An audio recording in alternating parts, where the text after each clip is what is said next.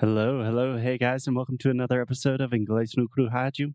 I am your co-host. My name is Foster, and as always, I am here with.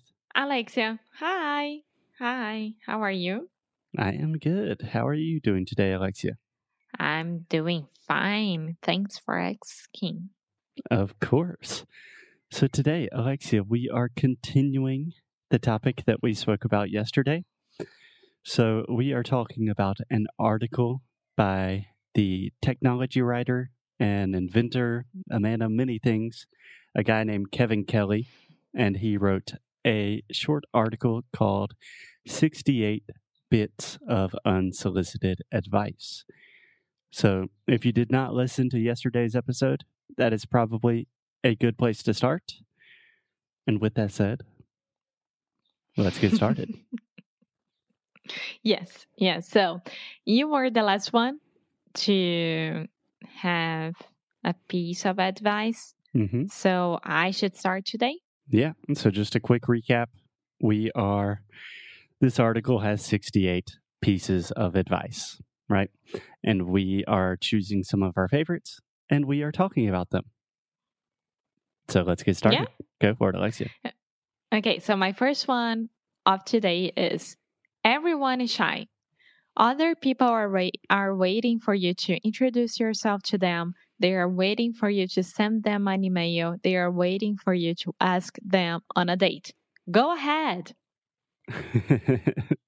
I absolutely love this one.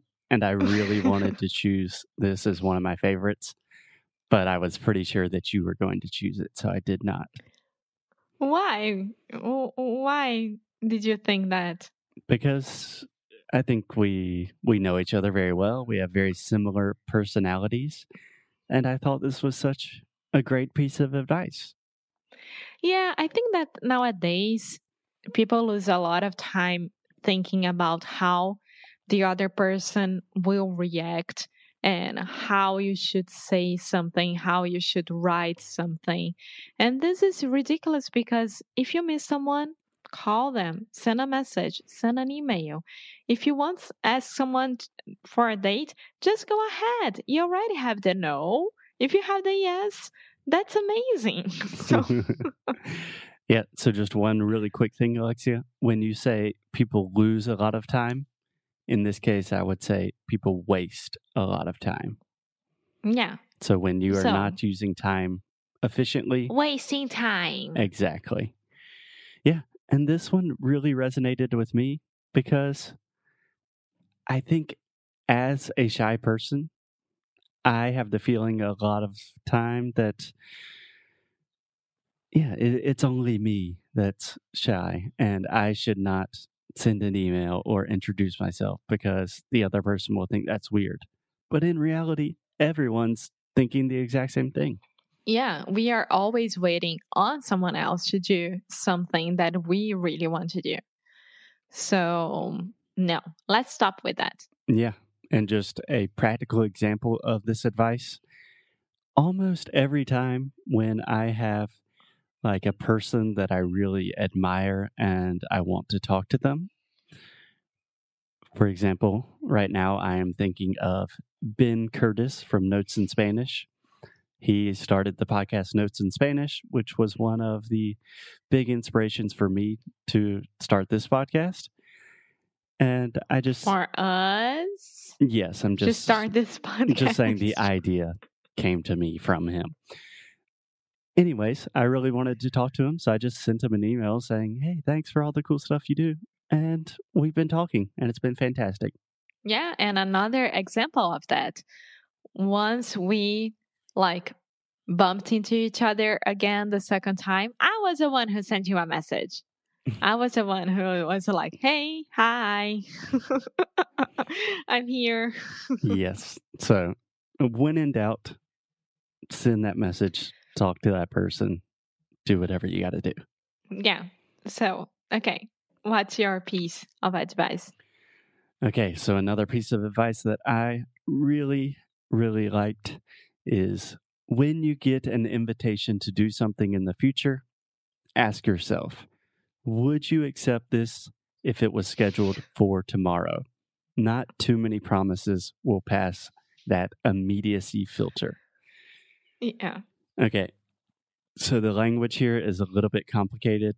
So, in the most simple way, he is just saying when someone asks you to do something, or if you are thinking about doing something in the future, just consider okay, if this was tomorrow, would I do it? Would I make time in my schedule to do this?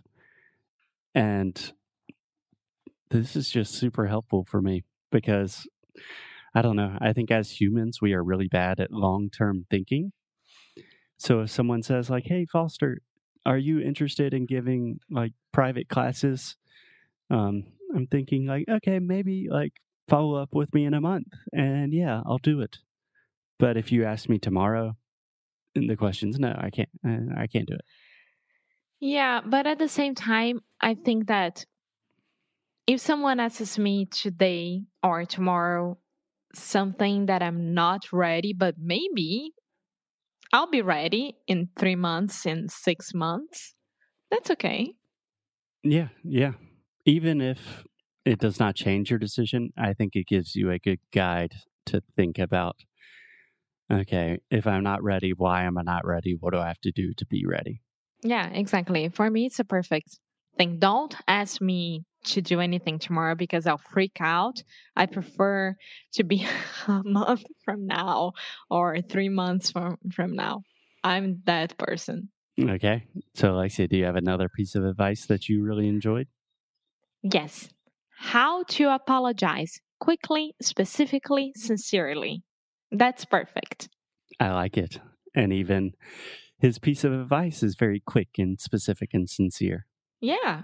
Because I mean, you're already doing something something really brave that is to apologize, to ask someone for a forgiveness. Mm-hmm. And you just say like I'm so sorry. I should have never said this. I am really mad at myself that I did that. I learned my my hmm. eu, eu aprendi meu my, my lesson. Yes, I learned my lesson and I won't do it again. And that's it. That's it. Yeah, apologizing is very hard. It's a very difficult thing to do, but I think a lot of the times we make it harder than necessary. Yeah. And I mean, oh, I don't know if the other person will accept my apology. That's on their side. You know, you don't have to like be freaking out about that because you're already doing the brave situation, yeah. the brave part. Absolutely. You made a mistake, you're apologizing, and it's up to them to say yes or no. But you did your your side, and that's perfect. You did your part, so. and that's all you can do. I love that one. Do you want to hear okay. another one of mine? Uh huh. Okay, another piece of advice that I loved is a vacation plus a disaster equals an adventure. I knew it. That was the one that I read, and I was like, okay, this is Foster's. Why did you think I was going to choose that one? Because you don't like to plan. Whenever we go on a trip, you don't like to plan. You like to be as free as a bird, like to do stuff. I am a free and, bird. And I kind of like to plan like, are we renting a car? Are we getting a boat? How are we going to be there? What's going to happen? And I don't like imagine myself to be um in a horrible adventure, but I like adventures. So yeah, I think you are very adventurous. You are more adventurous than you give yourself credit for. Can you think of any vacations that we had where maybe there was a small disaster and that turned into an adventure? I have a uh, specific instance I'm thinking of right now. Which is? Um, do you remember when we were in Argentina in Buenos Aires? Oh my God, the laptop that you forgot. Yeah. Yes. We were getting off a bus and somehow I left my laptop. And that was before we even got to the place where we were going to stay. And I was literally running in all my clothes, like running as fast as I could to go to a bus station. It took forever. It was a disaster. But when I think about it now, I think, huh, that was a great adventure. It wasn't great. That's how we're difference. It was great. I learned a lesson. I got some exercise. It was an adventure. Okay. Okay. So, my last piece of advice can I read it? Go for it. Okay. Don't be afraid to ask a question that may sound stupid because 99% of the time, everyone else is thinking of the same question and is too embarrassed to ask it. I love this one as well. Do you want to tell me why this one stuck out to you? Because sometimes I have so many questions in my mind. For example, when I went to the United States to be with you for the first time, and some things didn't make sense because it was another culture, and I was learning about Southern people, and I had so many questions why this or that. And I kept to myself, and I was always like asking you after, why did someone say that? Or why did you eat that? Or what is that? And I could have asked to anyone because sometimes they don't even know why they are doing that and they will think about it and they will realize why they are thinking oh why why they are doing that absolutely yeah i cannot agree with this point more as a teacher most teachers say like there's no such thing as a stupid question but it really is true if I think about all of my best students or the best learners with language or anything, it's always the people that ask a lot of questions. And if you are genuinely curious about a topic, the best way to learn is by asking questions. There's no such thing as a stupid question. And most of the time, everyone else is thinking the exact same thing. Yeah, yeah. I love it. So go ahead, ask questions, and nowadays you have devices to do that as well. You can say Siri or Google, and you can ask questions. Absolutely. So I think that is a great place to stop for today, Alexia. I appreciate the advice. Any last words? No. So yeah, maybe don't be the smart, smartest person. Go on adventures. Everyone is shy. Remember that. Apologize more often um, don't be afraid to ask questions. And when you get an invitation, think about if you're going to do this tomorrow. Yes, perfect. Okay. Thanks a lot, Alexia. I will talk to you tomorrow. Bye.